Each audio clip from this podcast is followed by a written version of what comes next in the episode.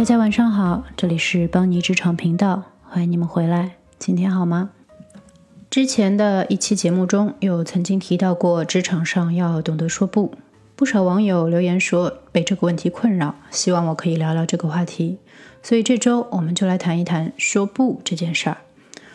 先来讲一个自己内心的误区，可能很多人本身就觉得不是一件负面的事，是消极的，是否定的。所以必然对人对己的影响也是负面的，所以要尽量避免。于是，在这件事上，第一个要跨越的障碍就成了你自己。先不说是不是为了讨好别人，碍于面子无法拒绝，自己这关你就过不了，因为你觉得说不不好。其实根本不是这样的。我在微博上曾经说过，不选择也是选择，在这里也是一种类似的道理。说是。就是把你自己的时间和精力分出去了一点，而时间和精力是最有限的资源，于是你就对所有别的可能和后来的事说了不。为什么你不觉得这样是负面的呢？这个道理并不限于职场，生活中事事如此。我一直信奉生活和工作都要做加法，决定哪些事你说 yes，剩下的通通预设为 no。这样不仅思维上简化了决定过程，更重要的是让你把精力放在最重要的事情上。我们来具体聊一聊职场上有哪些原因会让人觉得说不是很艰难的吧。第一是碍于情面，这个无可厚非，尤其是当对方帮过你的时候，这种情况下你的确应当要注意礼尚往来。但既然是人情债，接下来要说的可能有点功利。我建议你也要心中有本明白的账，自己给出的帮助要让人明确的知道你的付出，知道你是放弃了或者推迟了其他重要的事情来帮他的，不是让你斤斤计较。做朋友的时候也不该如此，但是工作上有很多仅仅就是工作关系，明确付出与接受只是为了更好的管理你的资源和你的职场关系。第二，是出于讨好，可能你是新人。可能你是所谓的讨好型人格，这些归根结底是你认为你总是说好，就成了大家一有事就会想到的人，大家会喜欢你，会需要你。可残酷的现实是，对于便利贴式的人，大家的确觉着用着很方便，也会需要你。但并不打算必要时相应的付出来回报你。从他们的角度来看，一切都是你自愿的，你喜欢这样。他们用的时候方便，用过了便也忘了，不会付出比顺手更多的努力来回报你，终归是要失望的。所以这个讨好回报率实在是很低，不讨好也罢。第三呢，是出于对老板的恐惧，你觉得说了不就会让老板不高兴？可其实对直属老板说不，反而是最容易的。当然，前提是你有很好的理由。你在工作上是在工作上，你是对你的直属上司负责的，所以在他的职权范围内对你发号施令，你理应优先考虑说好。但是有很多时候，你的确忙不过来，不得不说不，不然就会让自己陷入了紧张、焦虑、过劳的状态。这个时候，其实假设你的上司是有头脑的，如果你能清楚明确的让他看到你的盘子已满。每一个新来的任务都会以手头的工作作为代价，那么就有很大的几率可以说服他重新考虑给你的工作安排。第四呢，是出于对自己职场发展的忧虑，你觉得常常说不会影响你的职场发展，但这是一个很大的误区。其实职场发展更取决于你的每个事，你的精力有限，要用在刀刃上，什么垃圾事都收，只会阻碍你的发展。只有你自己最在意你的发展，对你的职场道路负责。认真考虑过的不，很少有不良影响。但当然，具体事件要具体分析，不是让你盲目自大。但是这个原则不能忘记，在职场要发展，你最根本的，你说了不，可能会引起对方一时的不快。但是在职场，你最根本的还是要展现自己的核心能力。在工作中，最终你产生了什么价值才是重点，千万不要忘了。我看到过一句话，觉得非常有道理，说：“What you say yes to will shape your day, but what you say no to will shape your career。”你说的是决定的是你的日常，但你说的不才决定的是你的职业发展。第五个原因是和性格有点关系的，有可能你是一个完美主义者，所以有时候你会不受控制的想要把所有的事情都做好。其实我自己也有这样的倾向。年轻的时候会更严重一些。我觉得在这种情况下，可以换个角度思维。既然你那么希望要把每件事情都做好，那么想一想，如果你事事包揽，每多一件事就多了一个出错的可能。所以应该更要好好的选择哪些工作该接受，不是吗？当然，说不的前提是你知道哪些事情你要说不。所以，第一要务是你对自身可供使用的资源、时间、精力和能力要有很好的了解，同时也要知道你手头已经在做的事情会用去你多少资源。这个听来简单，其实我观察到很多人并不能客观的预测，才会导致最后手头的工作量不合理的结果。先说接受，然后发现 handle 不了，那个时候再说不，那样看起来就会是你自己判断能力的问题了，的确会对你有负面的影响。还有一点很重要，就是你要知道自己想要对什么工作说 yes。不要忘了你的短期、中期和长期的目标，以这些为标尺来衡量工作对你的价值和有趣的程度，可以帮助你取舍。说不，当然也是要有技巧的。人毕竟都是社会动物，本能的害怕、讨厌、拒绝，生硬的不行，完全不给台阶下，会升级你的职场关系。虽然有时的确不可避免，但还是应该要最小化这种伤害。最根本的缓解方法。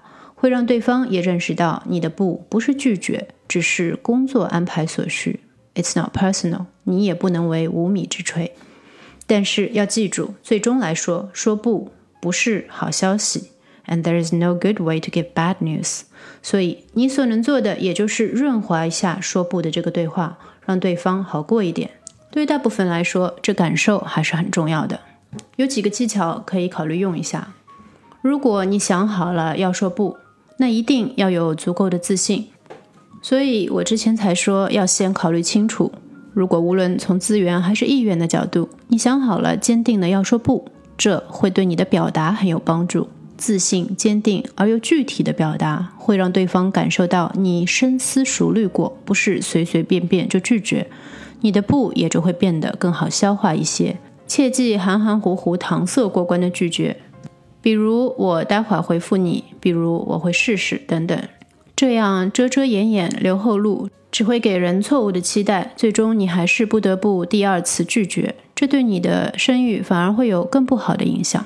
也不要随随便便以能力不足为理由，除非真正的是和你的技能不匹配，不然的话，如果对方用奉承的方式来说服你接受，就会变得很尴尬了。在职场上，要建立起一个不会轻易答应，但是你的答应都很值钱的形象，这样你的拒绝对别人来说会更正常一些，你的答应也会更被珍惜。无论对同事、对老板都是如此。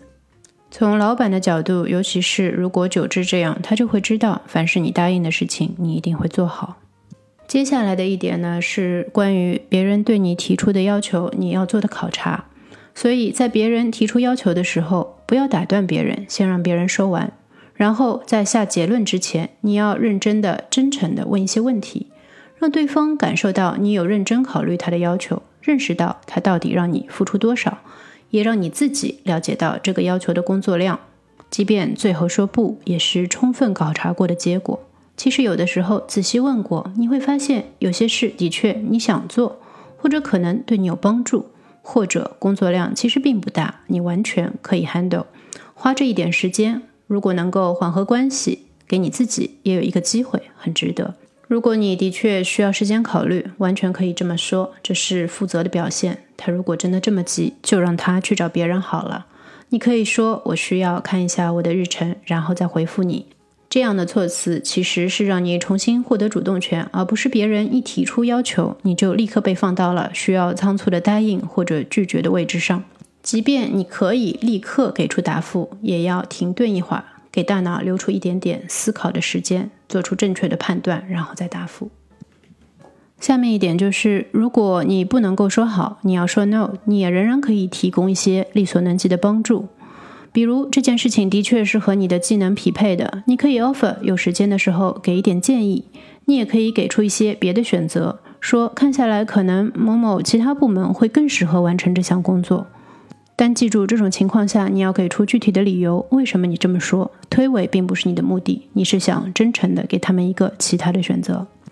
千万不要吝啬给出你的 context。这里面呢有一条很微妙的线，就是你不想解释太多，不然很容易会被认为是推搪。但如果什么也不说，对方也可能会误解。不如大方简短的给出你的理由，无论是手头工作量还是现有工作的紧急性。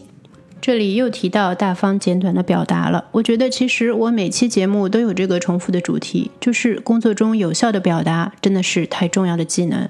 在职场上，你绝对不要当烂好人，但还是要有足够的善意和尊重。这就是 too nice 和 kind 和 respect 的区别。接下来说说对老板说不，这个上面我已经提到过了。在表达方式上，你可以根据你的上司的性格来调整。但最终的目的是让他看清楚你们在同一条船上，你做了这个就做不了那个，不过是个零和游戏罢了。所以举个例子，如果从老板这里收到。不可能的任务，你可以先谢谢他，谢谢他想到你，给你发展的机会。但是要很明确的告诉他，现在我所有的精力都扑在手头这个工作上，可能要两到三周的时间。如果您觉得您现在交给我的任务是更重要的话，那么我也可以优先做您现在这个新任务。但是要知道，这样的话之前那个任务就可能不能按时完成了。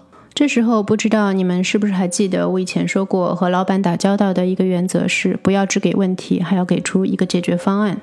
话说到这里，其实你是扔给了老板一个他可能已经知道的难题，这个时候最好还要给出一个解决方案或者一些 alternatives。你可以说，以目前我们组里的资源，要同时实现这两件事情按时完成，可能是有一点困难，但我们也可以考虑外包，或者是从别的 team 抽调一些人手来临时帮忙。